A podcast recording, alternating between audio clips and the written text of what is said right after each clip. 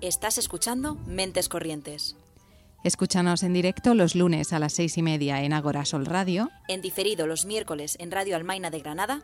Y martes y viernes en Radio Contrabanda de Barcelona.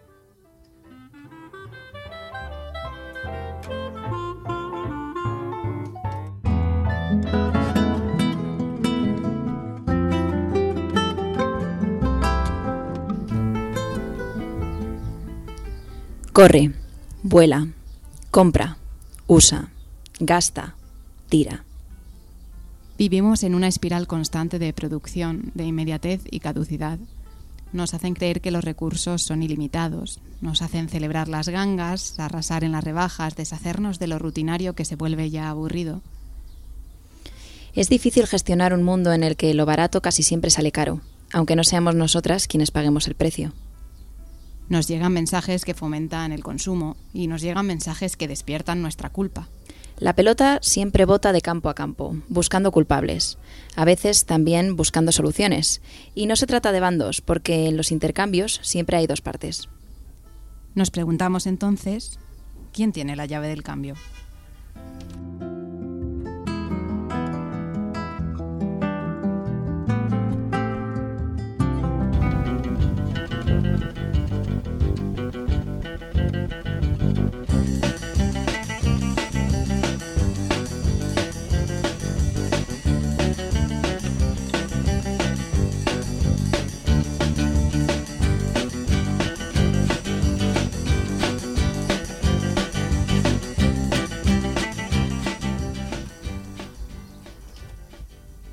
Bueno, pues aquí estamos un lunes más, Esther, eh, y también un lunes menos.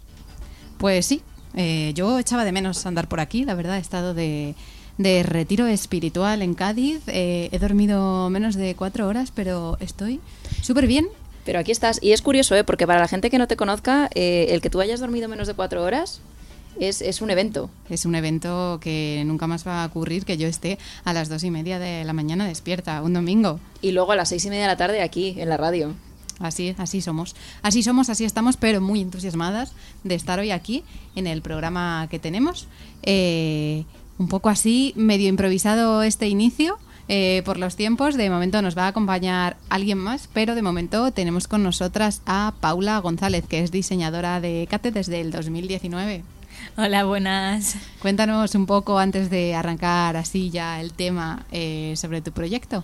Pues yo tengo mi proyecto personal que es Ecate Design y lo empecé a la vez que yo estaba cursando la carrera de diseño de moda en la Universidad Antonio de Nebrija y eh, salió como un proyecto personal y sigue siendo ese proyecto personal que eh, prácticamente es la expresión propia de mi ser. Lo plasmo a través de la moda y en un futuro sí que me gustaría trabajar únicamente en mi marca pero ahora es verdad que hay que solapar distintos trabajos para ir creciendo poco a poco en el campo de la moda, que es un poquito difícil. Sí, ¿no? Eso parece. Sí. Bueno, ahora vamos a hablar más, más en profundidad sobre ello, pero como has comentado, Ecate es tu marca y la comenzaste en 2019.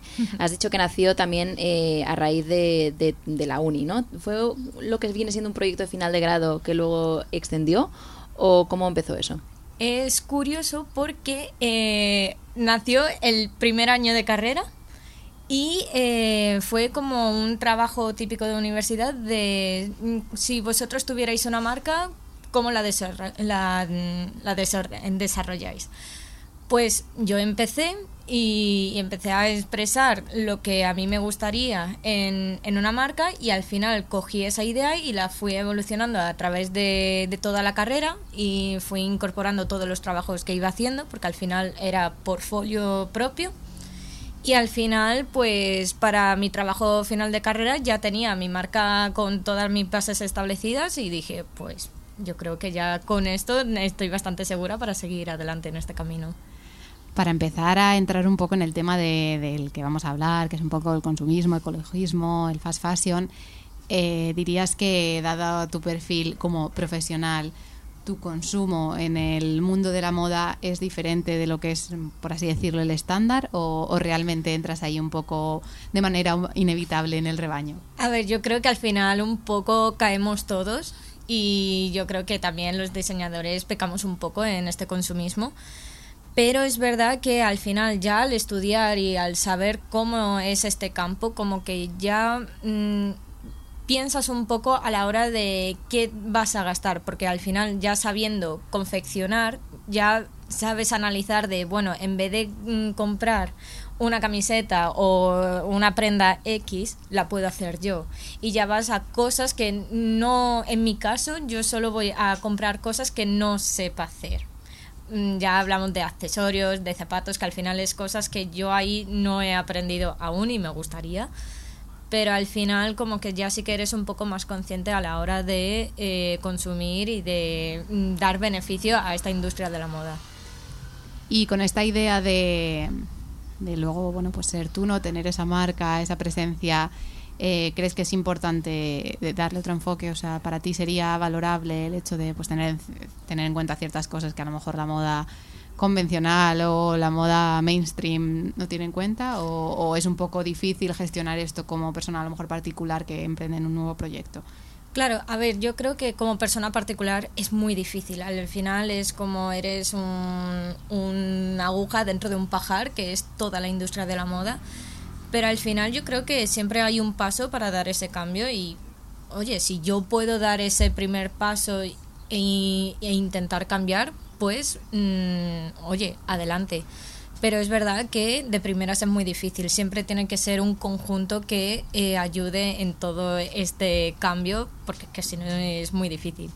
Claro, es como muy fácil perderse, ¿no? En todo esto, como has dicho. Pero bueno, para eso estamos aquí nosotras, para hablar largo y tendido sobre, sobre este tema. Y, bueno, como habíamos dicho, eh, no estamos solamente, solamente con Paula González de Écate, sino también con Bárbara González, que no sabemos si en esta mesa eh, se van a encontrar dos hermanas por primera vez eh, en años. Compartís apellido, en principio no tenéis nada que ver, pero bueno, se irá viendo a lo largo del programa.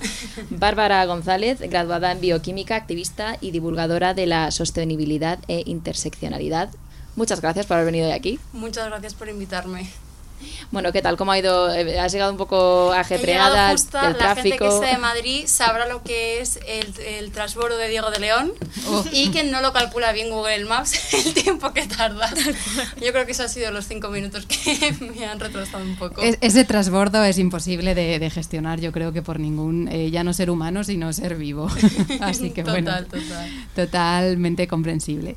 Estábamos, antes de empezar a, ahondar en el tema, estábamos hablando con Paula, ella se dedica a, la moda, de, un poco de, estas diferenciaciones entre a nivel profesional, a nivel como consumidora, ¿no? De cómo se pueden llegar a entremezclar también eh, este tipo de cosas. Y bueno, eh, para introducirte un poco tú, eh, ¿cómo, ¿cómo estás tú metida en el mundo de la moda o cuál es tu enfoque? Pues la realidad es que yo soy una exadicta al consumo totalmente rápido, consumista y como una sensación de vacío si no comprabas cada semana. Incluso es que recuerdo mi adolescencia de dar clases particulares por sentir una necesidad de que tenías que llegar al día y un choque frontal con mm, digo que no soy materialista, que la moda es un arte, que es una forma de expresión pero me tienen totalmente convencidas unas cuantas empresas que producen moda y que realmente no me representan, que no es una forma de expresión como me gustaría que sea. Y después ya entró mi curiosidad de los números, de los datos que habéis mencionado como divulgador y decir, oye, ¿qué, qué había detrás de esto? ¿no? Hay una parte social de la producción, pero también la parte de la contaminación y de entenderlo. Entonces ahora estoy en una posición de intentar ser una consumidora consciente eh, al máximo y también creo que sigo manteniendo un cierto espíritu de que sea una forma de expresión para mí. ¿Hubo algo en concreto que fue lo que te hizo hacer ese clic o fue un poco evolución personal, crecimiento personal?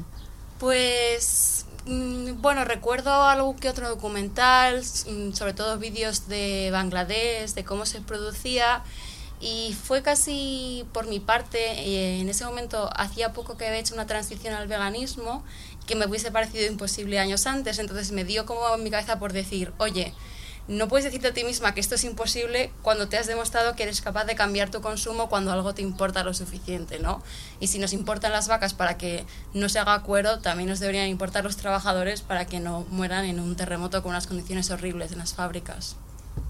Bueno, es la verdad, o sea, tiene todo el sentido del mundo, dicho así. Se nota que también que lo tienes como muy, que lo has pensado, que la gente te lo pregunta mucho. Me imagino también Claro. que como sucede normalmente con, has mencionado el veganismo, ¿no? Eh, que eh, sí que se suele recibir ciertos, ciertas preguntas como inquisidoras, ¿no? De por Claro. qué. Mucho más que al revés, ¿no? Muchas veces es lo, típico, la típica pregunta, volvemos siempre a lo de siempre, no se da por hecho que quieres ser madre, pero no se pregunta por qué no quiere, o sea, por qué quieres ser madre en lugar de por qué no. O en este caso no se pregunta por qué, ¿sabes? No, por qué quieres comer carne en lugar de por qué no. Claro, totalmente. ¿Cómo llevas eso en tu día a día? Pues yo creo que lo mejor que te puede pasar a como consumidor consciente es cuando ya es algo que está eh, en la parte de atrás de tu cabeza, que igual que comes, vas al baño, te vistes, no es algo como que sea una gran pelea. De vez en cuando investigo alguna marca o algo así, pero sí que es verdad que ahora mismo em, he intentado pasarme mucho al consumo de segunda mano, entonces eso que antes hubiese hecho un reña- llenar el carrito a lo loco en Zara, pues a veces me da por que el ocio sea mirar Vinted o, bueno, estoy aquí haciendo public gratis, pero ¿qué basta? mirar la aplicación que sea que funcione mejor en tu país o en tu ciudad y ahí tiene como esa parte de toda la vida que hacía antes con las aplicaciones y las webs de moda rápida, pues como que me mantiene aún en mi generación y conectada con a lo mejor mirar, ver qué se lleva, qué no se lleva, pero sobre todo es una cosa como muy natural, simplemente buscar en cualquier sitio opción sostenible, en moda ética o algo así, o sea, ponerle esa etiqueta a la hora de buscar en internet las opciones en vez de simplemente poner blusa blanca. Ujú. Bueno, pues ahora que ya has pasado un poco por encima de este tema del que queríamos tratar, efectivamente este consumo compulsivo de moda tiene consecuencias tanto para el medio ambiente como para, como ya has comentado, las personas a nivel de, salud en profesional, eh, derechos y, y demás.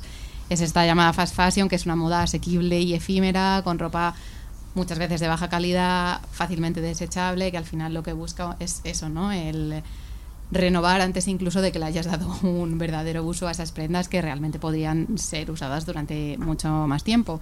Y bueno, a nivel medioambiental, algo que no se suele hablar es el, consumo de agua que, que implica todo esto, ¿no? Hay algunos datos en informes de, de que, por ejemplo, se usa en este sector eh, 93.000 millones de metros cúbicos de agua cada año, que es una cantidad equivalente a lo que necesitarían 5 millones de personas para sobrevivir, ¿no? Que a veces poniendo números sobre la mesa las cosas se entienden mejor, ¿no? Que, que son 93.000 millones de Claro. metros cúbicos, aunque parecen mucho, ¿no? Pero contrastando datos con luego pues eso muchas personas que están Claro. con accesos acceso a recursos limitados no la repercusión que esto tiene y bueno nos preguntamos un poco cómo puede eh, enfrentar la sociedad a este problema no porque al final también hay una realidad que es la precariedad eh, económica de muchas personas, ¿no? Y entonces eh, es cierto que, que opciones a lo mejor más sostenibles suelen tener un precio incremen- incrementado que, que realmente es precisamente por esta consecuencia de, ¿no? Si estoy pagando un sueldo digno a los trabajadores, estoy utilizando ciertos materiales, pues al final tiene sentido que ese sea el precio, pero también es cierto que hay muchas personas que no, no tienen eso al, al alcance de la mano, ¿no? ¿Cómo, cómo, podemos, ¿Cómo creéis que podemos avanzar como sociedad para que haya un cambio en este sentido? Es que, claro, empezamos con el problema que tú has dicho. Al final, a la hora de, de hacer un trabajo digno con unos materiales de calidad, al final eso requiere mucho más precio del que se utiliza en el fast fashion. Al final, en el fast fashion se utilizan materiales de muy baja calidad y la explotación laboral no es una cosa que aquí venga a descubrir América. Se sabe que es explotación laboral tanto de adultos como de niños. Y de niños mm, hay un gran número de documentos y de documentales que expresan eso. Entonces, eh, también hay que analizarlo como un, un país eh, del primer mundo, que es el caso de España. No se puede analizar de la misma manera. Al final, a la hora de acatar este problema de cómo se puede em, gestionar tanto la economía como el valor de la moda, hay que analizar un poco el campo económico. Al final, em, como se ha dicho, el precio de realizar unas prendas de calidad es mm, alto mm, teniendo en cuenta la economía del país. Y no todo el mundo se permite ahora mismo eh, gastarse el dinero en una prenda de calidad y que al final si haces prenda de calidad generalmente va hecho a medida. Que eso Antes se hacía, pero a partir del consumismo esa regla se rompió. Y ahora estamos en, esto, en este consumismo de buscar unas tallas eh, que mm, se intentan ajustar a todo tipo de cuerpos, pero con calidades pésimas. Me pregunto aquí completamente desde, desde el desconocimiento si realmente esta misma parte que he preguntado no a nivel económico es real, porque si bien es cierto que estos productos tienen un precio incrementado, también las calidades, como has comentado, son mayores, ¿no? Entonces al final a lo mejor te compras una camiseta por lo que en una tienda cualquiera te compras siete, pero te dura más que esas siete, ¿no? Eh, al final también hay que tener en cuenta todo Esta ha sido un poco mi experiencia, la verdad. Sí que es verdad que yo tiendo bastante a la segunda mano, pero hay ciertas cosas que por la importancia de la calidad mm, prefiero primera mano pero de buena calidad, por ejemplo los zapatos es una cosa que notas mucho, al menos yo en el dolor de pies cuando no son buenos zapatos y que es verdad que además no puedes usar zapatos que hayan sido gastados por otras personas, hay unas formas de los pies, algo así, obviamente la ropa interior, hay ciertas cosas que es obvio que tiras y hablando de la ropa interior es que yo lo he notado mucho ahora eh, cuando he tenido en mi armario a la vez ropa interior de fast fashion y ropa interior de buena calidad de moda sostenible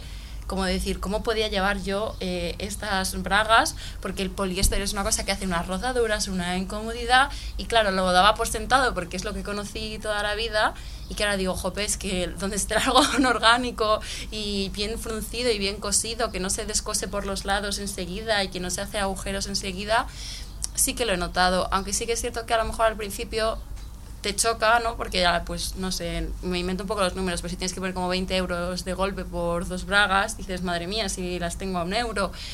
Pero sí que a, la larga sí que da. Lo que pasa es que sí que es verdad que nos ha metido una cosa muy emocional en la cabeza y es que necesitamos siete camisetas.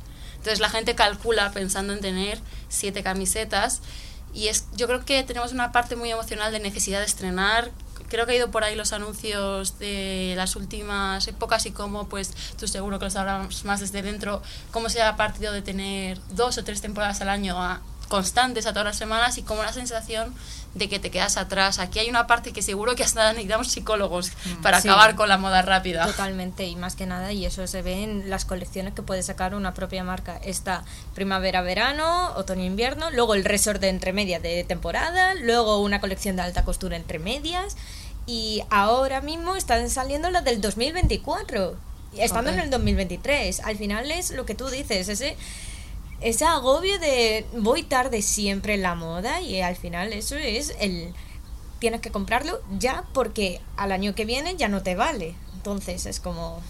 En ese sentido, por ejemplo, la calidad sería un factor a tener en cuenta eh, por la gente, porque claro, las tendencias van cambiando tanto que en realidad qué más te da que una camiseta no te vaya a durar 10 años si no la quieres usar 10 años, porque en tres meses va a salir otro diseño que va a estar mejor. Entonces la calidad es un hecho que hoy en día aporta valor como para defenderlo desde ese punto de vista. Es que, a ver, luego hay, eh, hay una contradicción porque al final eh, la moda es un ciclo todo lo que es ahora mismo estamos en la época de los 2000 y estando en 2023 y es como vale toda la ropa que haya guardado o los hermanos mayores o tu prima mayores o tu madre te sirven ahora. Entonces puede que haya cosas que ahora mismo estés comprando que dentro de 20 mm, años se vuelva a poner de moda. Entonces está ahí como, vale, eh, es mm, bueno comprar siete camisetas o solo una de esta temporada que aunque se vaya a pasar de moda, pero luego me puede servir o no. Al final siempre está esta incertidumbre de qué vale y qué no. También entiendo que puede haber cierta parte de reivindicación social en ese sentido, ¿no? De no quiero este consumo rápido. O sea, me recuerda esto que comentabais a, a bueno, a puntos que nos ha comentado mucha gente que ha venido de otros sectores, ¿no? De cómo ahora los libros, pues parece que mm, no duran ni un mes en novedades y ya no se le hace publi, ya no vale, ya cuál es tu siguiente lanzamiento con los singles de los artistas, ¿no? Que es un constante, tengo que sacar música, música, música, música, porque es que si no, no existo, ¿no? Entonces al final es como, también entiendo que como sociedad tenemos un poco de papel de decir, yo no quiero subirme a esta rueda, ¿no? Sí, la verdad que está muy bien conectado todo lo que dices. Hemos pasado a una sociedad de mucha inmediatez y yo creo que va a haber en algún momento un choque y creo que la gente va a volver a pedir un poco de calma porque es demasiado acelerado, porque del mismo modo que mencionas tú lo que pueden sufrir los artistas porque en dos semanas les quitan de novedades. A mí a veces me da rabia que entre que me apetece ver una película y la quitan de la cartelera es que no me ha dado tiempo. Yo no tengo el fin de semana siempre libre justo que salga y a lo mejor quiero verlo un mes más tarde. Un mes que es que no es nada, que antes podían estar tres o cuatro meses, yo lo recuerdo.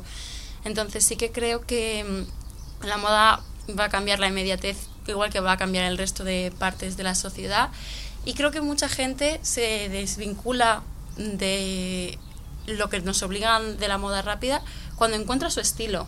Y cuando dices, vale, esto ya no me lo quiero poner, pero dices, yo tengo cosas que diría, sí, esto estuvo de moda en 2017, pero es que a mí en 2017 me encantaba, nadie me convenció, entonces me sigue encantando, así que me lo voy a seguir poniendo. Y a lo mejor Mm, para otras personas es más raro y otras personas serán más minimalistas y otras personas son punk y son punk. Es que lo son todos los días y todo el año. Entonces hay una parte muy interesante de probar cosas nuevas encontrar tu estilo y cuando lo encuentras y para ti disfrutas de la moda pero la tuya no la que te imponen creo que ahí empiezas a valorar la calidad. Y también la gente que nos escuche que la moda no sea nada pues entonces quiere valorar la calidad porque lo que quiere es estar cómodo, no pasar frío, que no le haga rozaduras la ropa y todas esas cosas. Entonces al final, un poquito si nos encontramos en la vida, creo que buscamos esa calidad. De cara a, mm, por ejemplo, el momento que estamos ahora, ¿no? Con toda la sequía, con todos los problemas que hay en relación al agua, y sin embargo, al menos yo tengo la sensación de que cuando hay problemas de abastecimiento de agua, el foco se pone en otro tipo de posibles soluciones y no se señala en concreto al sector de la moda, que, como evidentemente se muestran los informes, tiene una altísima repercusión en este sentido, ¿no? ¿Creéis que esto de alguna manera afecta a que la gente no sea tan consciente del problema que supone? Es decir, es más fácil que te corten el agua en tu casa en X pueblo a que vayan a reducir eh, la nueva colección de X empresa Aquí es que estamos entrando en algo macroeconómico, porque eh, la moda rápida de España eh, promueve la sequía, sí, pero la de la India. Y la sequía nuestra seguramente la promueve el norte de Europa comprando nuestra carne muy, muy barata. Quiero decir, aquí hay un loop, hace un poco tiempo, creo que unos meses, estaba India en una sequía muy alta. Menciono la India porque es donde más hay cultivos de algodón. Ahí es donde cultivamos la mayoría del algodón también por los pesticidas, porque están prohibidos en Europa, pero los producimos y los mandamos a la India para que los usen ahí. O sea, es una tontería. Bueno, no es una tontería, es Está muy bien pensado. Está bien pensado, realmente. Entonces, entiendo que para las personas sea una desconexión porque el sistema económico lo ha hecho de forma que es muy difícil seguir la línea de puntos entera. Entonces, es muy fácil seguir la línea de puntos de cierro el grifo mientras me lavo los dientes, pero es verdad que estos grandes sistemas macroeconómicos y la agricultura es comida, pero también es los tejidos de la moda, que estaban ahí y no lo vemos tanto, es normal y por eso hay que hacer un trabajo más fuerte de divulgación para que esa información llegue a la gente. Es que incluso una persona que con todo su amor y cariño, eh, quiero decir una diseñadora, una hmm. productora con todo su amor y cariño, quiera hacer moda sostenible, las primeras veces yo estoy segura que se va a dar con la cabeza en la pared porque no era consciente de todo lo que había y la dificultad que había detrás. O sea, más que nada, únicamente a la hora de ir a comprar tejidos, o sea, ya con eso, ya, ¿de dónde ha venido este tejido? Y ya empiezas a analizar el recorrido y dices, ah, vale, es que al final estoy participando en este macro universo de la industria de la moda. Al final caemos todos. Entonces, al final sería como el método más sostenible de que al final tú te dediques a cultivar tu propio algodón para sacar tu propio tejido. Pero claro, al final, a día de hoy es una locura, porque prácticamente el sistema económico y la sociedad como tal no está preparada para ese, ese retroceso, como decirlo así, de pensar en esa idea medieval de tú al final haces tu propio cultivo para tejer pero porque prácticamente lo que habéis dicho, la inmediatez. La inmediatez eh, es algo que nos prohíbe mm, detenernos a analizar las cosas. Entonces es un, bastante complicado el no pecar y atacar este, este sistema. Es curioso también porque hace unas semanas unos amigos se fueron a, Cantabria eh, y estuvieron haciendo como, como una, una, ruta ¿no? ahí. Y fueron a ver una granja de, de ovejas y el hombre que llevaba todo el tinglado les dijo que la lana no la quería nadie, que hoy en día nadie quiere lana y que la tenía que quemar. Entonces, claro, yo me pregunto, con todo esto, o sea, como que me cuesta mucho creer que nadie quiera lana. O sea, igual eh, empresas grandes no las quieren, ¿no? Pero alguien que se dedique a que quieras, pues eso, no, no tirar a la basura algo que ya está ahí o que lo quieras reutilizar. Pero no sé hasta qué punto también eh, hay buena comunicación dentro del sistema para hacerlo también fácil. Porque hay que tener en cuenta que también esto está atado a quizás trabajos que no son muy modernos, muy de ahora de jóvenes, ¿no? sino que son de generaciones mucho más mayores, que igual no están tan puestas en el mundo de, de, de Internet, de comunicarse rápido, igual no tienen un smartphone, ¿sabes? Siguen con el Nokia de toda la vida. Entonces también cómo lle- llega la información a todas estas personas que siguen eh, teniendo pues la base de lo que puede ser eh, parte materia prima claro tal. exacto Puede ser, también es que ha cambiado todo, todo el proceso de producción. Ahora prácticamente puedes coger un alimento o un cultivo y separarlo por países. O sea, igual que os digo India algodón, podemos decir Brasil soja. Entonces, claro, sí, obviamente una persona que no esté conectada, mm, ¿cómo encuentras estas cosas? Entonces, no sé si tendrá que ser que los diseñadores cultiven su algodón, es una cosa que me parece un reto muy muy grande, Sí. pero que los, yo lo veo más por el camino que los países cuiden todas las materias primas que van a necesitar su gente. ¿No? O sea, quiere decir que igual que hay un proceso en el que decide en cierta medida el Estado a quién dar ayudas o dónde se ponen, pues quizá hay un punto de decir, oye, España se vende como uno de los principales motores de la moda. O sea, tenemos Inditex es uno de los principales motores de la moda. Si nos vendemos al mundo eh, a un nivel económico, pues uno puede ser uno de los principales motores de la moda y no tener cultivos mm, de algodón o, por ejemplo, reciclaje de poliéster o mm, ahora mismo que ya hay tanto hecho, pues que en vez de ser cultivar que sea reciclaje. Creo que va a ir más por ahí los tiros en mi parte. A lo mejor estoy siendo un poquito optimista de más, que a veces me pasa, pero es que me parece muy difícil que una pequeña empresa pueda tirar para adelante. Aquí además incluso hay un trabajo que podemos hacer con Portugal, con Francia, quiero decir, somos una Unión Europea, ¿no? Y países cercanos, climas parecidos. Yo creo que puede ir por ahí las cosas y que puede haber también ayudas de conexión con estos pequeños trabajadores o más que pequeños, lo que tú has dicho, que a lo mejor no estén conectados por las nuevas formas internacionales, pero sí están conectados a la forma de trabajo de toda la vida del país. Hmm. Pero al final... No, antes eh, iba a decir de hecho que antes tú habías mencionado que la mayoría de gente se tenía que ir fuera de España. Sí, ma- bueno, pri- primero con lo del tema de, de por qué España no, no continúa con esa vía de mm, conocernos como mm, ser el mayor movimiento dentro de la industria del fast fashion y que tengamos nuestros propios cultivos. Al final es un poco por eh, nivel económico e interés.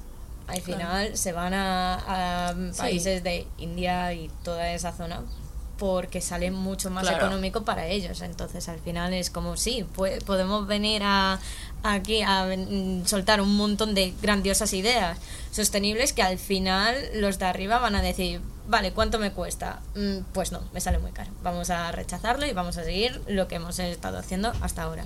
Y luego lo que decía de que al final, dentro del mundo de la moda, porque creo que hay una cosa que sí que hay que dividir, que es el fast fashion, que es todo ese imperio que ha, eh, Sí. que ha creado Amancio Ortega aquí con Inditex, y luego la moda.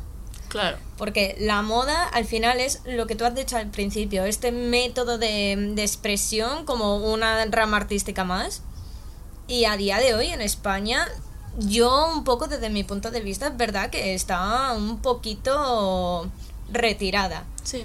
Más que nada porque al final tiene tanto peso el fast fashion que al final lo- el propio diseño único español no está siendo valorizado y al final los lo- eh, aquellas marcas que tienen mucho peso se tienen que ir fuera de- del mercado español como por ejemplo Palomo Spain al final Palomo Spain no ha, no ha desfilado que yo recuerde en la Madrid Fashion Week y, y sí que ha ido a la de Nueva York que dices ¿cómo puede ser?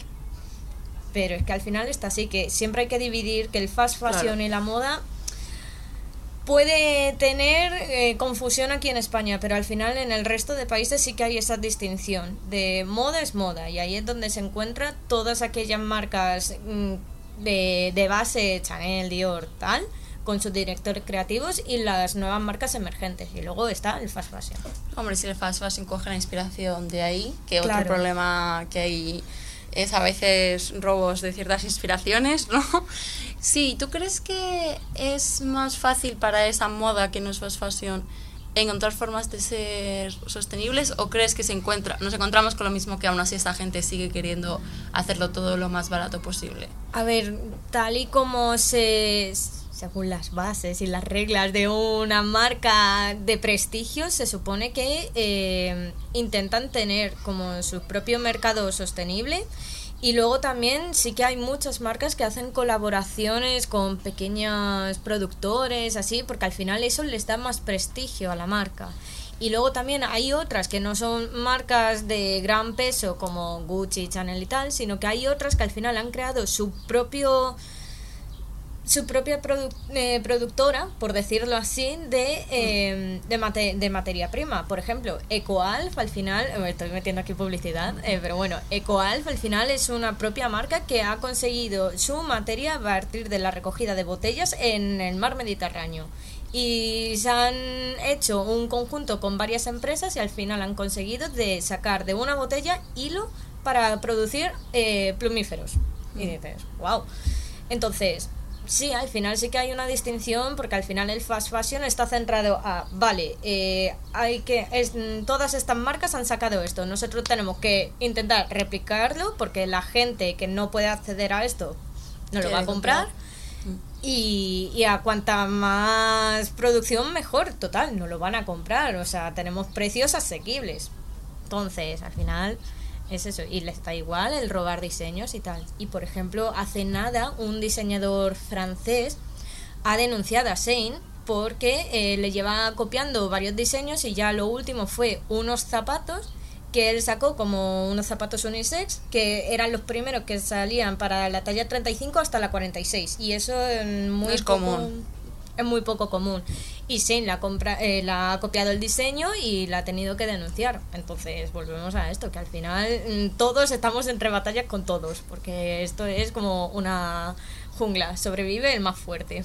Ya, la verdad que es una pena. A mí me da bastante rabia. Yo tengo un poco de sentimientos encontrados con la marca Ecoalf. Así, mira, ya tanta publicidad no es porque he usado algunos de estos productos mm, reciclados, pero he notado que no hay tanta calidad como otros mm, zapatos de marcas más pequeñas y tengo la sensación de que aún así hay ciertas marcas que las normas del juego son que tienes que seguir vendiendo, entonces que se han pasado a, hacer tejidos reciclados, pero no con una calidad estupenda para que en dos años vuelvas a comprar zapatos. Como he mencionado ya, yo noto mucho cuando los zapatos se me desgastan rápido y me duelen los pies. Y es que fue un poquito de decepción, al menos los zapatos, los plumíferos no tengo opinión porque no los he probado. Pero sí que creo que es que en verdad después es muy difícil sobrevivir a un sistema económico tan duro. Y que está tan bien establecido, que ese es el problema, que cuando estableces bien las bases es muy muy difícil mover esos cimientos. Claro, porque también en este sentido diríamos, se podría decir, bueno, no sé si hay una diferencia entre antes y ahora, se podría decir que también la moda es un poco elitista porque al final hay un número reducido de gente que tiene mucho más poder económico, que son las personas que se pueden permitir pues eh, comprarse todos los diseños de las pasarelas, los originales, pero luego está eh, la gran parte de la población hmm. que no puede, pero que sí lo ve en la tele y lo quiere. Entonces hay, eso deja un vacío para que marcas como Shane, pues claro, digan, lo tengo todo ganado.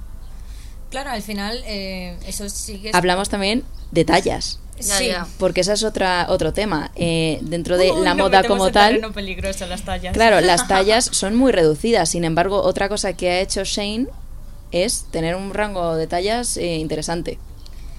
Y es curioso porque el tema de las tallas, por ejemplo, en comparación con Inditex, las están cambiando cada dos por tres y al final no nos estamos dando cuenta. Si tú coges un pantalón de hace cinco años y lo comparas con uno y te dicen que los dos es una 36, no mide lo mismo.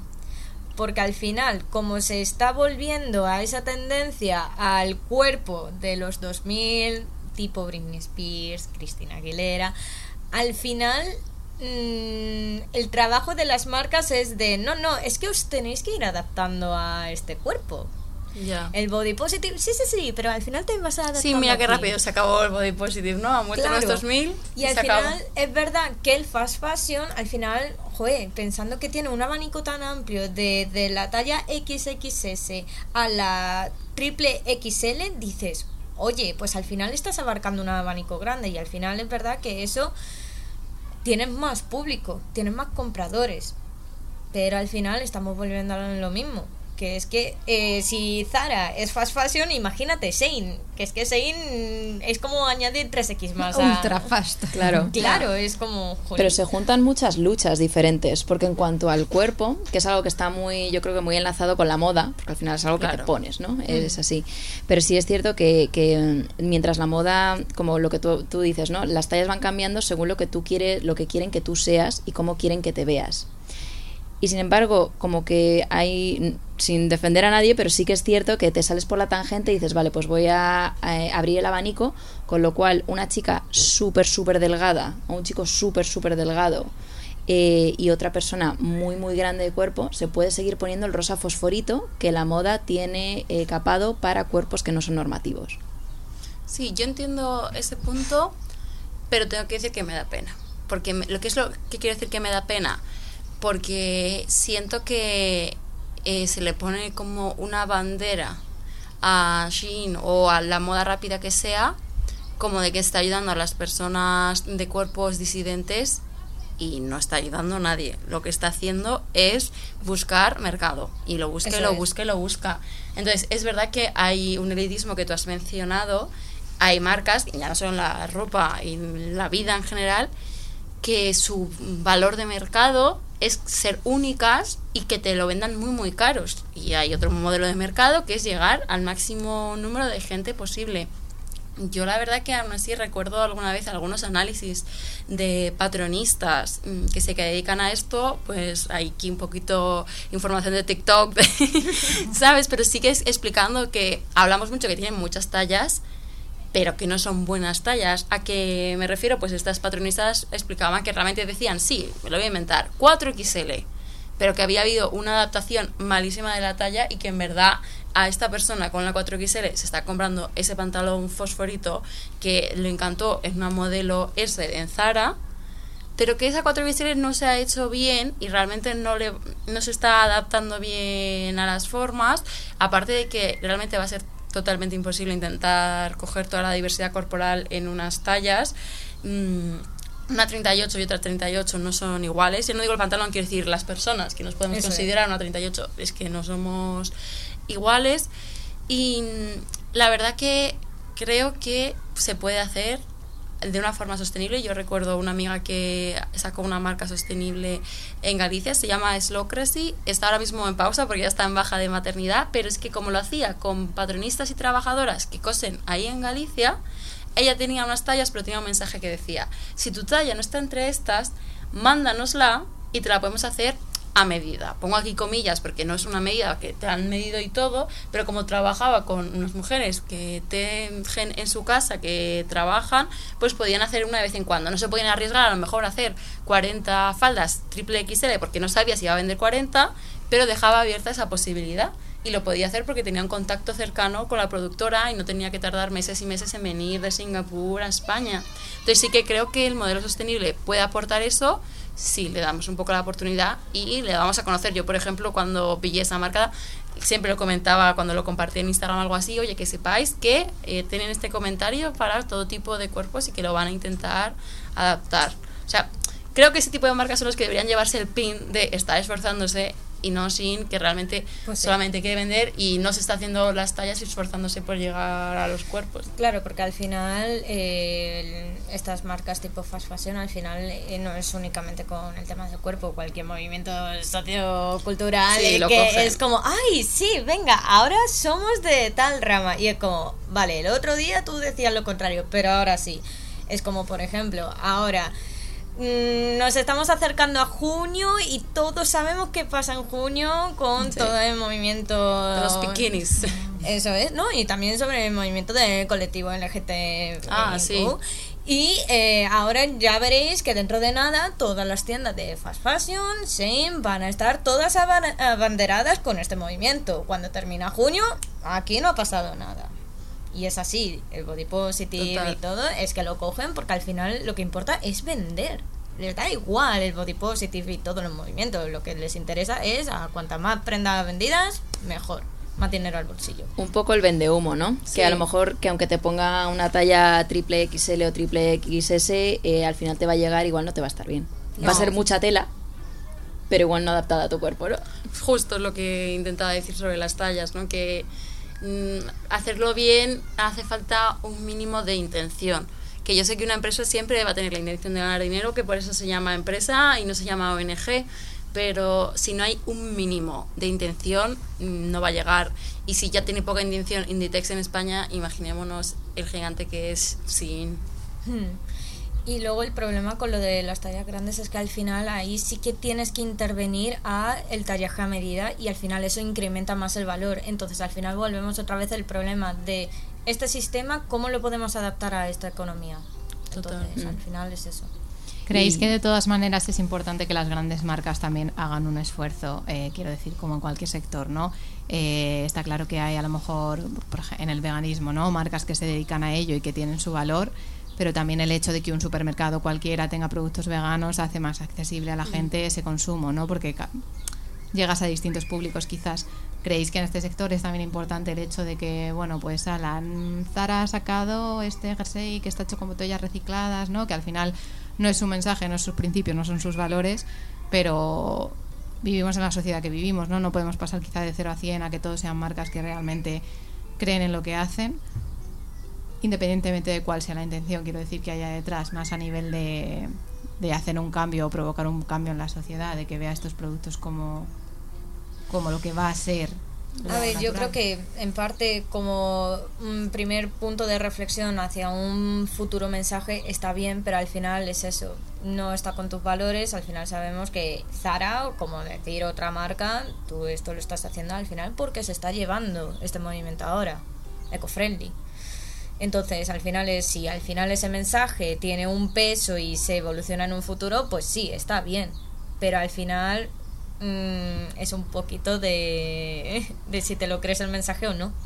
Justamente lo que tú has dicho, yo, creo que meten mucho más esfuerzo en que nos creamos un mensaje que en hacer las cosas. Entonces, realmente así poniéndome eh, matemática, a la hora de contestarte sería decir, ¿realmente ha habido un mínimo de ahorro por ese eh, tejido de botellas recicladas? Entonces, para mí el problema sobre todo es que tú no necesites un jersey, que veas una etiqueta de botellas recicladas y digas, ay, voy a apoyar el ecologismo. No, eso nunca va a ser algo útil. Si tú ya necesitas el jersey sí o sí, no lo encuentras de otra forma, pues quizá es un poquito mejor. Pero es que justamente en cosas como estas marcas es lo típico que dices, o sea, que me estás admitiendo que todo lo demás que haces es mierda, ¿no? O sea, si esta es tu colección buena, podemos decir ya que todo lo demás que haces es mierda. Si me sirve para decir eso, pues mira, al menos tiene esa Bienvenida base. Sí, pero mirar cómo está evolucionando la cosa, la verdad que sé que quieren pasar una ley europea, pero no soy tan buena estudiando este tipo de cosas que quieren parar mensajes que tienen mentiras eh, respecto al eco- ecologismo, sobre todo con la moda. Y una cosa que he notado ahora en las tiendas es que todas las etiquetas tienen una, una etiqueta extra, no solo de la talla y el precio, en el que te dice el material. Eso es una cosa que se ha hecho típicamente cuando usas un material sostenible. Ahora simplemente la pones la etiqueta muy bonita y te pone poliéster. Y ya está, ¿sabes? Quiero decir, ni reciclado ni nada. O sea, simplemente por hacerlo así. Y tú simplemente por verlo das por sentado como que es sostenible porque han cogido todo el marketing, la forma de escribirlo, porque normalmente es una cosa que tú esconderías mucho. Entonces, como el mensaje que ha sido es, lo están escondiendo porque eh, es insostenible, es puro plástico, es horrible, como que lo ponen de cara y tú asumes, ah, si lo ponen al principio es porque es poliéster bueno. No, es, es exactamente lo mismo, o sea, ni siquiera es como una colección nueva. Entonces, así ha ido evolucionando el greenwashing, entonces hay que estar un poco atento a estas cosas. Yo la verdad que ahora mismo no lo veo, antes lo veía un poco positivo que hiciesen esta colección, pero veo que tienen tanta capacidad de afectar a la psicología de las personas que La ganan por ahí. Sí. Entonces, no, la verdad que no lo veo positivo. No lo digo echando en cara a alguien que haya podido comprarse ese jersey reciclado. Lo digo en cara a si le ponemos un pino o no a estas empresas. Yo no se lo pongo.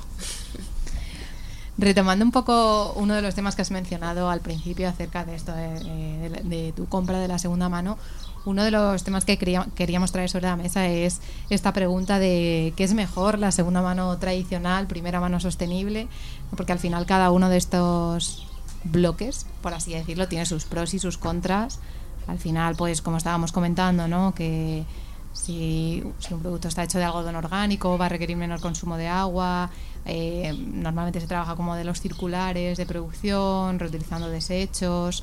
Eh, bueno, también tienes esa trazabilidad de, saber de dónde viene, de las condiciones laborales de, los trabajadores, pero por otro lado, algo que ya hemos comentado también, sí que es cierto que implica el generar una ropa nueva, ¿no? Comprar ropa nueva, generar una demanda que, se puede paliar por otras vías y que, y que, bueno, también lo que hemos comentado que al final afecta a la gente eh, implica un mayor precio.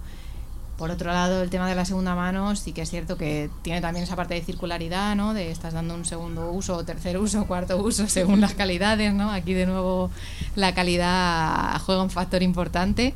Eh, y también pues eso, que puedes encontrar prendas bastante buenas, ¿no? Que no vas a encontrar una camiseta de probablemente de segunda mano, ¿no? Que al final, bueno, de todo puede pasar, ¿no? pero, encuentras, pero te va a durar poco. Pero efectivamente, te, que te compensa casi mejor ahí la primera mano, pero bueno. Pero sí que por otro lado es ropa que está compuesta por materiales no reciclables, al final, bueno, la mezcla de sintéticos y naturales que, que genera que, estos, que estas prendas no puedan ser reciclables.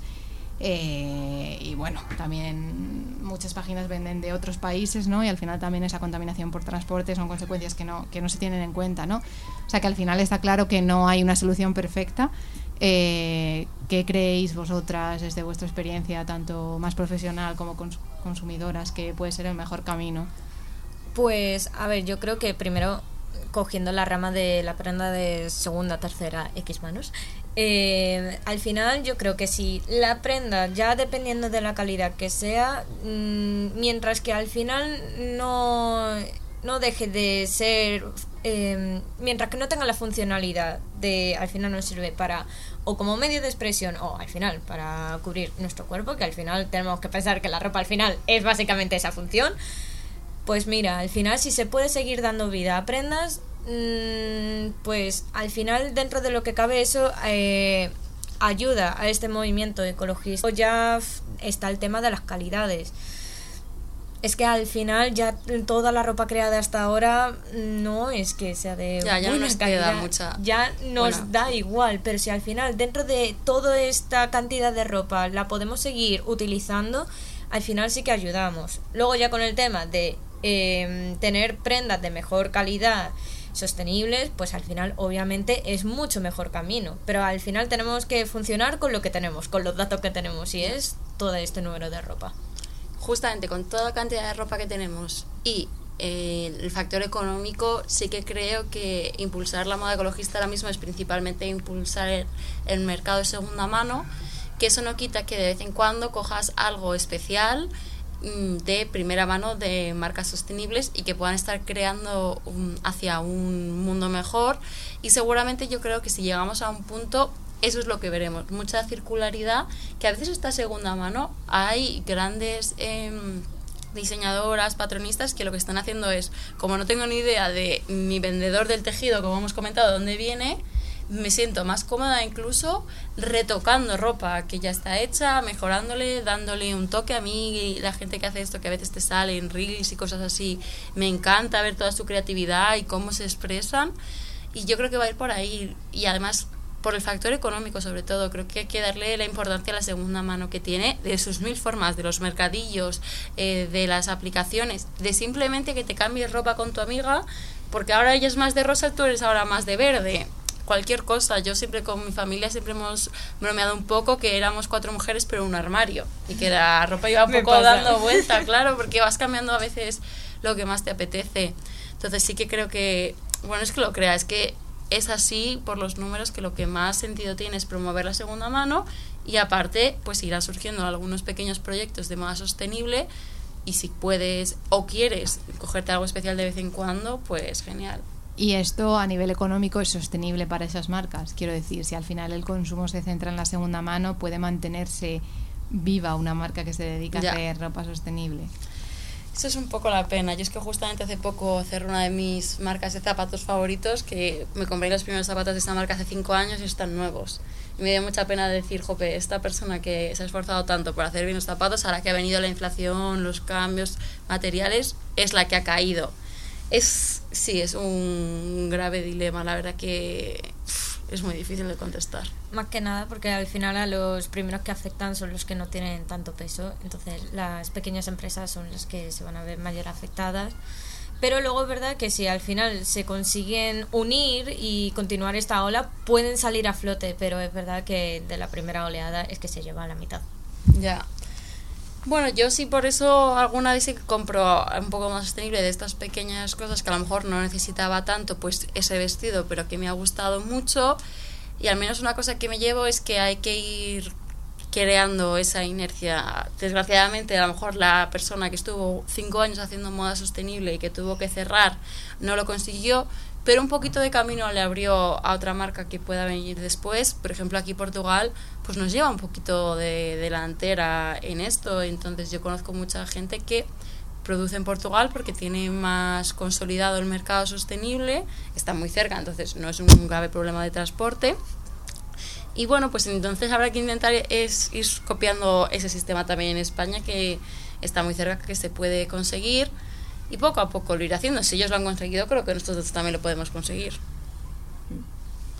Y así, bueno, también como para, para mencionar, hemos hecho mucho eco de marcas que bien, marcas que muy mal, marcas que tal, pero bueno, por hacer un recopilatorio también de eh, vuestras marcas favoritas y también, bueno, Paula, tu, propio, tu propia marca, estaría bien terminar con, con, con, opciones, ¿no? Para la gente que nos haya escuchado y que se haya quedado con ganas de decir, bueno, ¿y ahora qué? Pues no, para, para que tengan un camino, ¿no? Empieza por aquí, buscando por aquí. Tú primero, Paula. A ver, yo creo que mm, primero es verdad que desintoxicarse del fast fashion es muy difícil. Creo que mm, de primeras de empezar a tener esa conciencia a la hora de comprar de cuántas veces voy a utilizar X prenda, porque al final sacan un montón de colecciones, que te gusta todo eso un montón, pero al final, ¿cuántas veces lo vas a utilizar? Yo creo que empezar con esa conciencia y al final ir analizando un poco de qué tejidos está hecho, de ir analizando esas partes y también de dar esa oportunidad a la segunda mano, que de verdad la segunda mano no es aquí ropa de. de. de, muertos, de mierda, ¿sabes? De muertos. No, no, no, en plan, sigue siendo ropa normal y corriente. Mm, ya está, o sea, hay que crear esa conciencia y que al final la gente vaya mm, sacando sus propias conclusiones a partir de este mercado y de sus propios análisis. Mm, ¿Y, a dónde podemos encontrarte a ti? Cuéntanos. Pues yo de momento estoy empezando. Entonces, a ver, yo sí que me gustaría dedicarme, eh, ser un peso, pero en cuanto al diseño, pero obviamente de, teniendo en cuenta de todas las flaquezas que tiene la industria de la moda y e intentar ir esquivando para crear una marca que al final sea ética mm. en todo en todos los valores que es un poco difícil pero hay que conseguirlo. Mm. y cuál es tu página web eh, Designs eh, punto .wordpress.com bueno punto es perdón. Eso marca España. Sí. Aquí patrocinando el país. Levantándolo. Eso, eso. pues nada esto lo dejaremos de todas maneras en el blog y y bueno, y, por tu parte, que Pues yo también tengo una web, no de diseño, obviamente. Eh, mi web es www.barbarapgs.com y de hecho ahí tengo una sección de descuentos de pequeñas marcas que he ido conociendo Voy a destacar ahora mismo dos mm, porque creo que son bastante útiles. Clotzy Brand es una marca de Valencia que acaba de sacar su colección de verano. Saca poquitas cosas, pero todo lo que saca es de muy buena calidad. Yo estoy muy contenta que hace poco que me compré un pequeño conjunto Vichy y creo que mi descuento era Bárbara PGS, pero por si acaso pásate por la sección a ver si va a ser Bárbara PGS 15 o Bárbara 15, que a veces me mezclan. Y después está Igual que San, que hace zapatos y lo quería mencionar porque ellos utilizan una microfibra que es la versión mejorada del polipiel, ¿no? Que siempre tenemos como que el polipiel era lo horrible malo, que es lo que ha usado Inditex muchos años, pero esto se ha mejorado mucho de forma que ahora también reciclando se puede conseguir en una textura y una fuerza muy muy buena y son esos zapatos que tengo yo desde hace varios años y que veo que aguantan y aparte os diré como es polipiel, aunque parezca ante, aguanta muy bien en la lavadora, que hace poco fui a San Isidro y me quedaron fatal los zapatos y mira, si hubiese sido de ante de cuerno animal no lo hubiese podido lavar tan fácilmente, así que menciono estos dos y en general si alguien quiere descubrir así unos pocos negocios sostenibles que hay por España, barbarbgs.com barra descuentos. Genial, pues también eh, presencias que no hemos podido tener aquí, eh, vamos a comentar este y yo un par. Eh, por un lado tenemos Fatland Creaciones, que apuestan por la ropa hecha a medida, que era algo que hemos comentado aquí, eh, porque cada cuerpo es diferente y también para, bueno, para poder llevar algo eh, que no tenga nada de explotación animal ni humana, Fatland, así que también lo pondremos en, en el blog. Y por otro lado también no han podido estar aquí, pero, pero nos hubiese encantado tenerles con nosotras eh, a la gente de Fit Planet, que también hacen ropa deportiva y bikinis. Y bueno, aparte de ser ropa sostenible con materiales reciclados, eh, cada prenda está asociada como a una ONG y el 10% de los beneficios eh, se destina a un programa de conservación marina. Y he de decir que yo tengo unos leggings y un top y yo pensaba que los leggings siempre se daban de sí, de la parte esta de aquí de arriba, que eso era lo normal y que era inevitable. Y, y no, la verdad es que hacen ropa de muy buena calidad.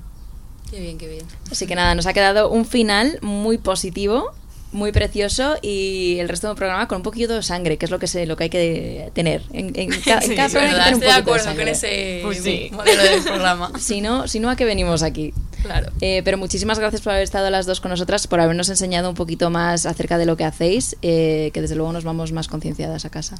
Muchas gracias. A vosotras.